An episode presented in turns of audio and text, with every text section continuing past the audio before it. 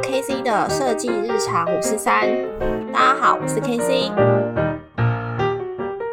今天呢，我们今天算是一个闲聊的一个部分，因为今天刚好入手了所谓的呃网络上蛮红的一个叫 Blue Blue Bow 的一个 Ice 的麦克风。那之前我都是用电脑的 Mac 录音，那希望是说可以让我们听众的音耳朵呢声音听起来比较好一点，不会像之前就是直接用电脑录音，那对声音的空旷啊空间感会比较大。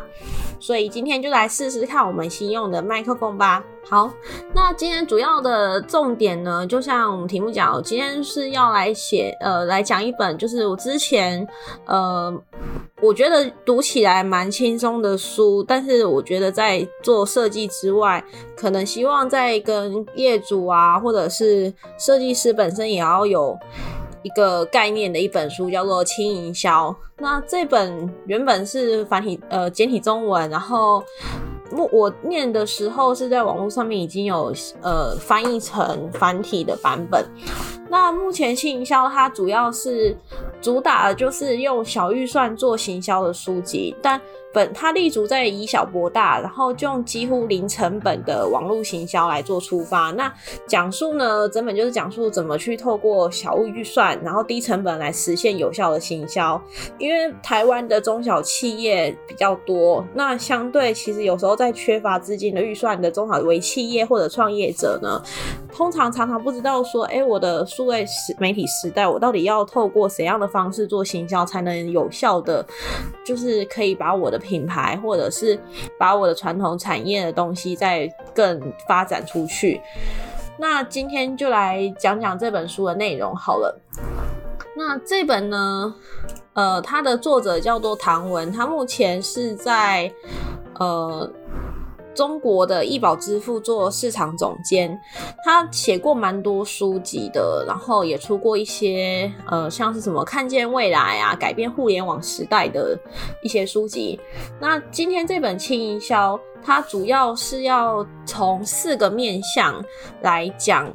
行销这部分的概念。那四个面向呢，呃，大家可以先记一下，主要就是强价值、强内容、强关系。跟短路径，那我们下面分别就来讲这个部分。那他听其中书籍的开始呢，大概他会呃，他有一个故事，他就说，在一次大型的行销年度的峰会啊，就是有很多五百强的企业的经行销的精英分子，就是分享了各种诶很精彩的行销案例。那像我们现在也有在一些影音网站啊，或者是一些可能上课的时候，也会听到很多哎很新颖的行销思路。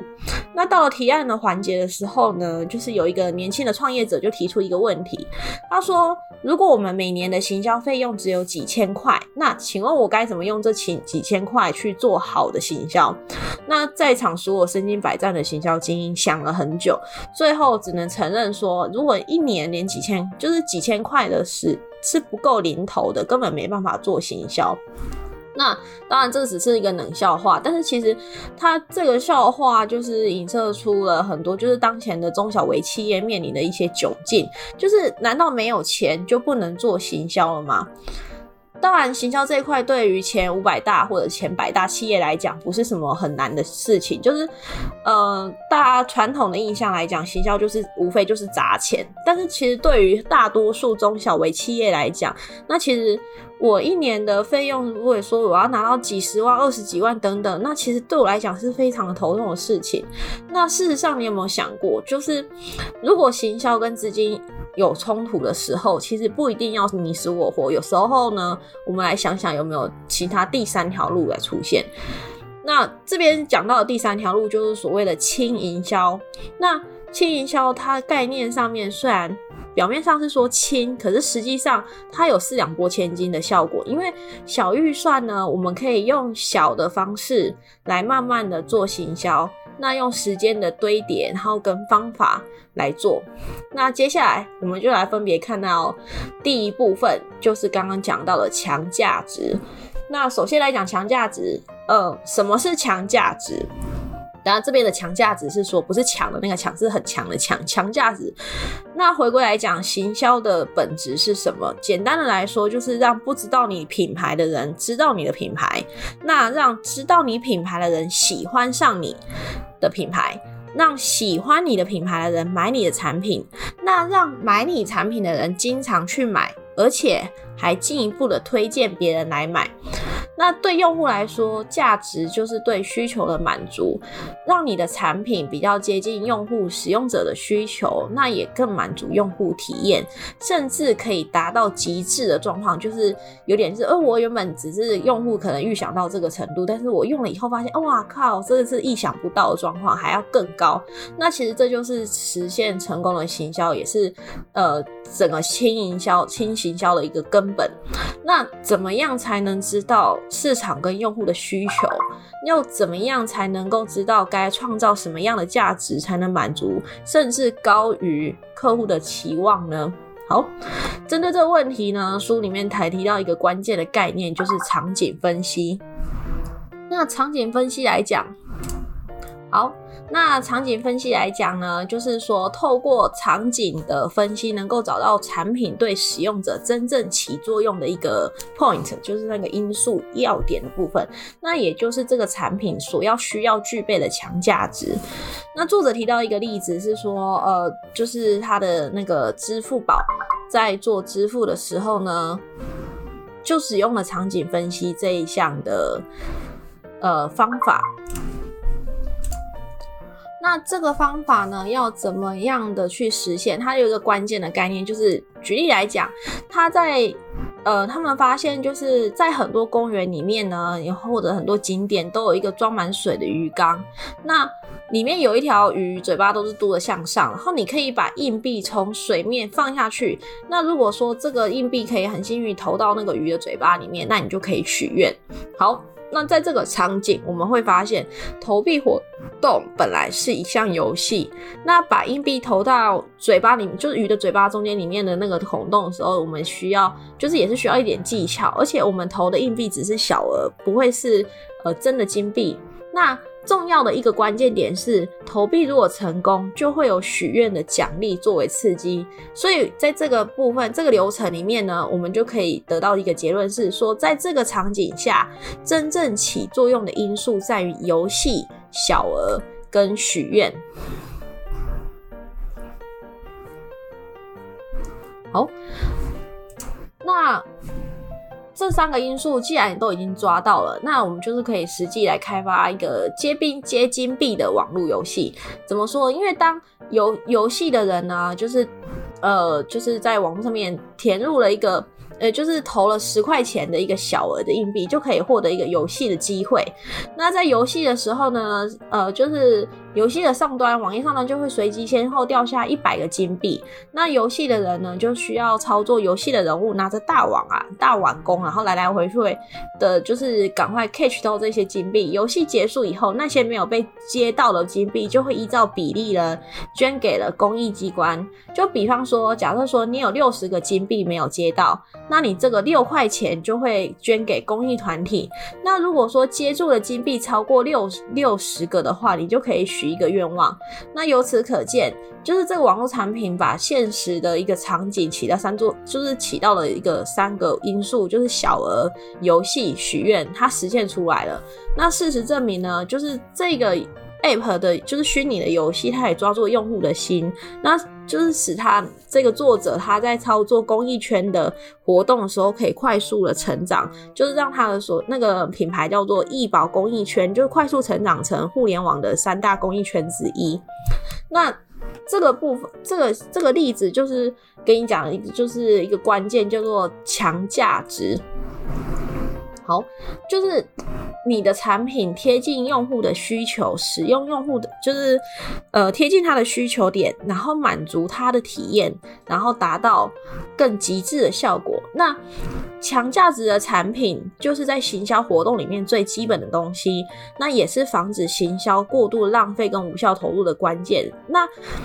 这个是一个关键点，既然那么重要，那我们就是要有方法可以找到这个价值。那他介绍的方，作者介绍的方法，就是要认真的分析产品对使用者真正起作用的因素。方法就是所谓的场景分析这个方法。所以用这样的方法呢，如果说我可以分析到，哎，我的产品真的。就是吸引到用户的那个、那个、那个点，就是所谓的痛点的话，那进而我们可以推敲出市场源头的需求。那如果说我们的产品可以解决这个市场源头需求的符合的话，其实我们就会形成一个核心的竞争力。那竞争力提提提找到了，找出来就可以在一定的范围内创造独有的市场，然后去享受丰厚的利润。这是一个商业模式最基本的效果。好。这是第一部分强价值，那接下来我们就要来看看第二部分，二就是所谓的强内容了。那对于想要用轻营销打开市场的一些中小企业来讲，既然就是没办法加大资金的投入。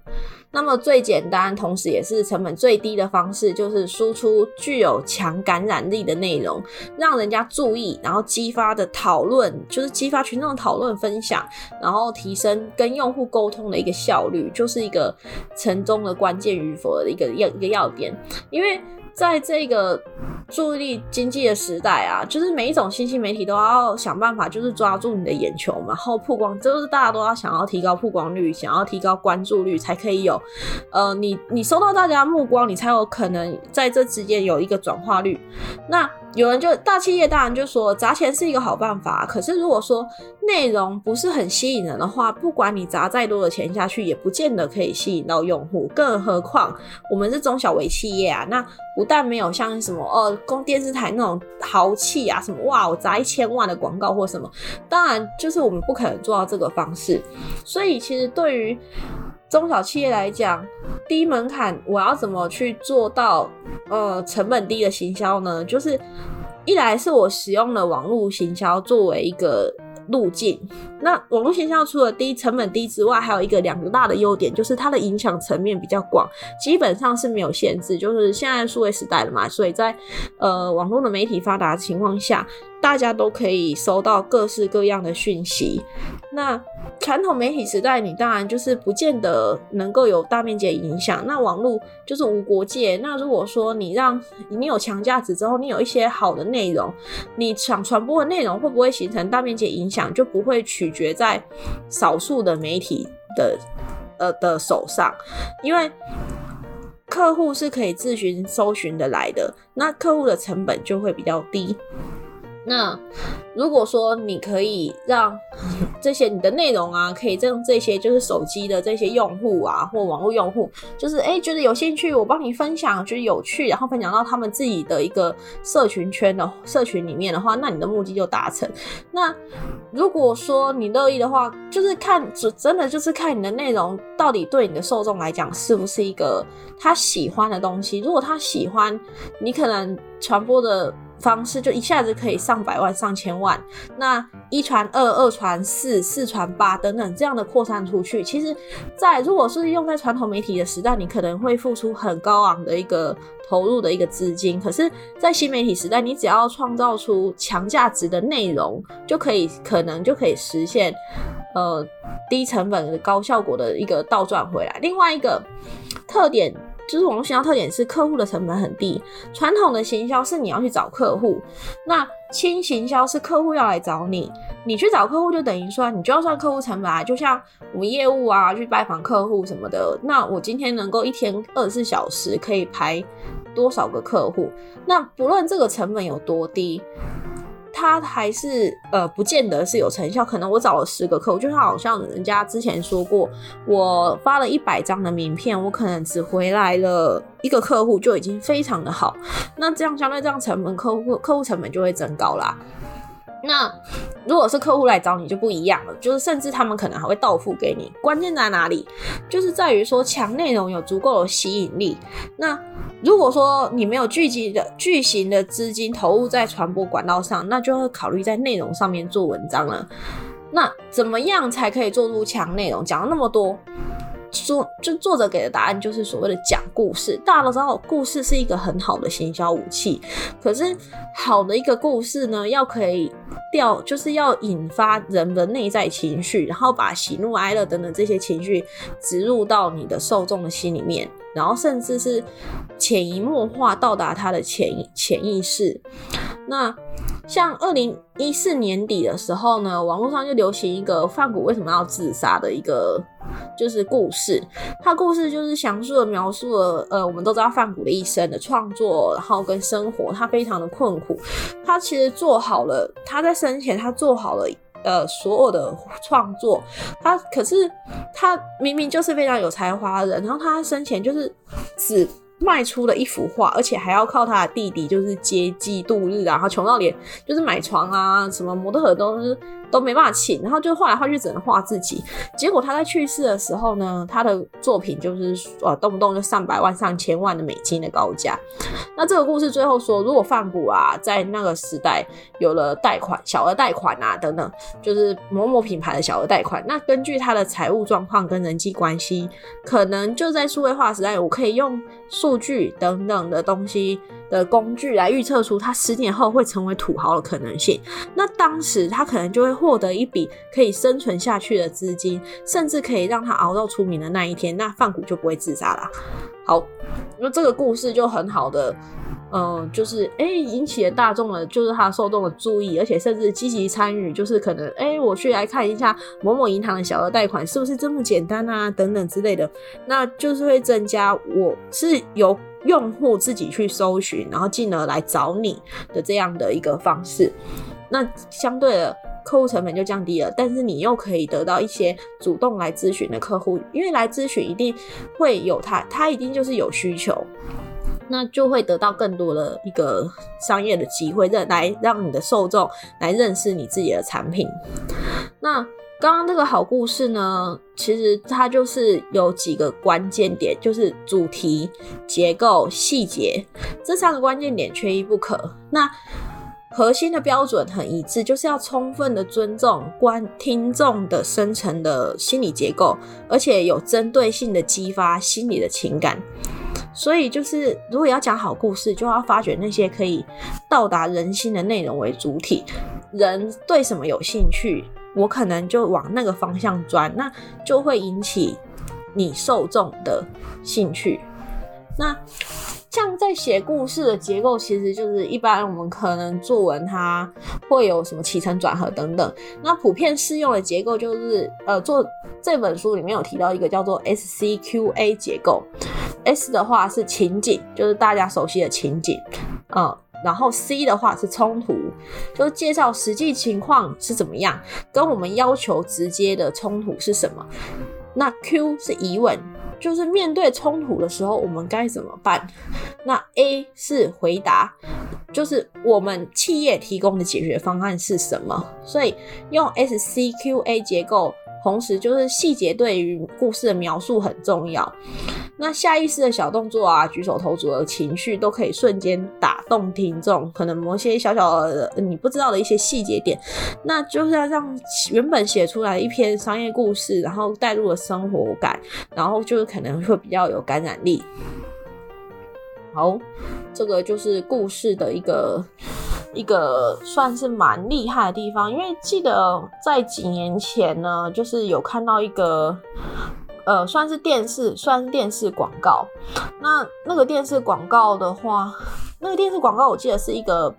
父亲，然后就是他。哎，就是春节啊，等等，就是，他女儿要回来，就是清明节的时候，女儿要回来了。那高，我记得那是在二零一二年的台湾高铁的广告，它就是大概短短六十秒而已。那他就是为了迎接女儿回家，就是他爸爸就到菜市场去买鱼，然后一场一就是一尾白鲳鱼很贵，就是要价就一小小尾的就六六百块新台币。可是因为爸爸平常省吃俭用嘛，那他就觉得，哎，既然女儿那么忙要回来，我还是要就是。硬着头，就是咬牙都想要把它买下来，然后为了让让女儿吃这样。结果他在买正要到钱的时候，就接到女儿工作忙啊，然后就是就是接到女儿电话，就说啊他工作太忙没办法回家的电话。结果瞬间那个画面就是那个父亲就是从原本很开心的表情，然后嘛就是变成很失望。那马上呢，他就跟鱼贩讲说，就是换成便宜的小鱼就好，就是可能一尾一百块的肉鱼啊之类。然后之后就是默默的回家。结果片尾的时候啊，就伴随着高台湾高铁啊，就是就是高铁就呼吁呼啸而过，啪啪啪，然后一行大字就提醒跟在后面，就是说你有多久没回家了？那这一则就是短短的广告，它其实就满足了 SCQA 结构，而且就是诉诸亲情，用那个细节生活化触动，就是他受众心里面比较脆弱的地方，就是尤其是在亲情家庭这个部分，就是让很多人看到广告的时候，就真的想到，哎，我是不是很久没有跟爸妈联络之类的？而且同时也突出，就是高铁的这一项产品服务可以满足。就是亲人团聚的这个主题，所以就是因为这样有感染力的故事才会所谓才是真的的强内容，而不是只是是一个呃单纯的故事，没有引发人们的共鸣。好，那这第一个这两个部分就是。这第二个部分，这个叫做创造强内容，然后透过强感染力的行销内容引起人家的注意，激发人们的讨论跟分享，那进而再提升跟用户沟通的频率。那先前面这两个先来总结一下，就是当现在的为中小企业、为企业、为创业企业，就是很难在管道上有大笔的投入，可是又想要达到理想的推广效果的时候啊，就是一个可行的策略。就出现，就是加强内容行销，打造直达消费者内心的商业故事，就可以通过呃网络啊，它自己就会传播起来了。因为从而就是实现零成本的行销的目的。因为其实当初看在网络上面看到广告，甚至现在很多 FB 看到一些呃我自己会追的所谓广告裁判，然后还有呃。就是一些文案的部分。那当你在看到你引发你共鸣的时候，其实，呃，分享键其实很简单。那我就是分享给我的动态墙，然后就会有，甚至有些我可能看到跟我姐妹有关系的啊，我就是马上就分享，然后并 take 他，那他自然而然就会帮商业的业主就是提供了一个分享很好的一个散播的管道。所以，其实你一来，第一个你的产品的价值找到了；第二个，你用故事去包装它，然后产生一个很强的内容。可能有些是故事，可能有些是影片，不知道。那有些可能就是像找我们设计师做一个图像化的东西。所以，它可以用很多的方式，只要你的受众。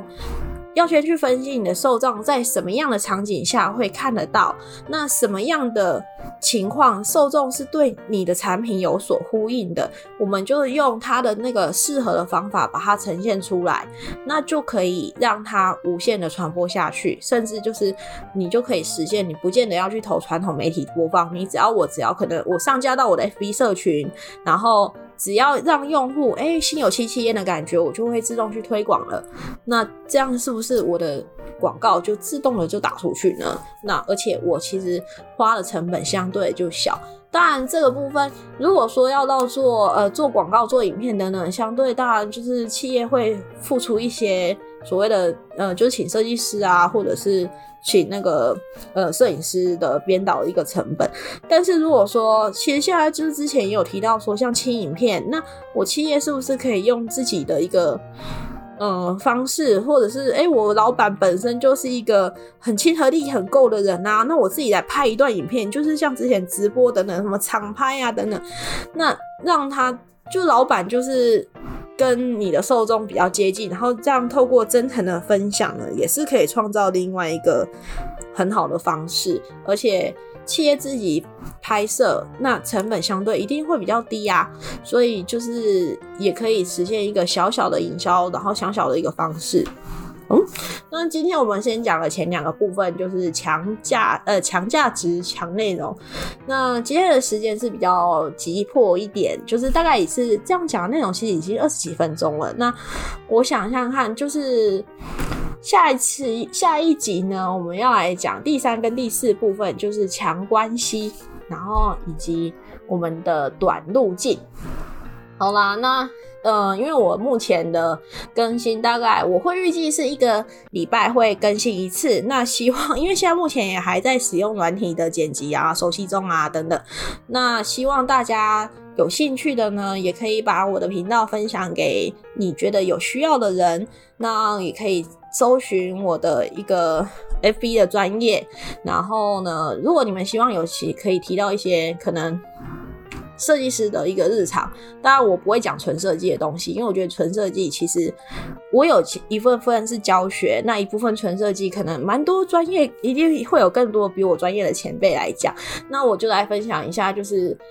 呃，一个小小的平面设计师，我可能在除了设计领域之外，我可能在遇到客户在沟通上，我的一些经验，然后跟一些我看的书籍的分享。那有兴趣的人就帮忙分享喽，感谢。那今天就先这样，欢迎。那请继续锁定我的下一集，我下一集一定会就把我们剩下两个小小的方法把它讲完，让大家可以更了解怎么用零成本的方式来做行销。那感谢大家喽，拜拜，下集见。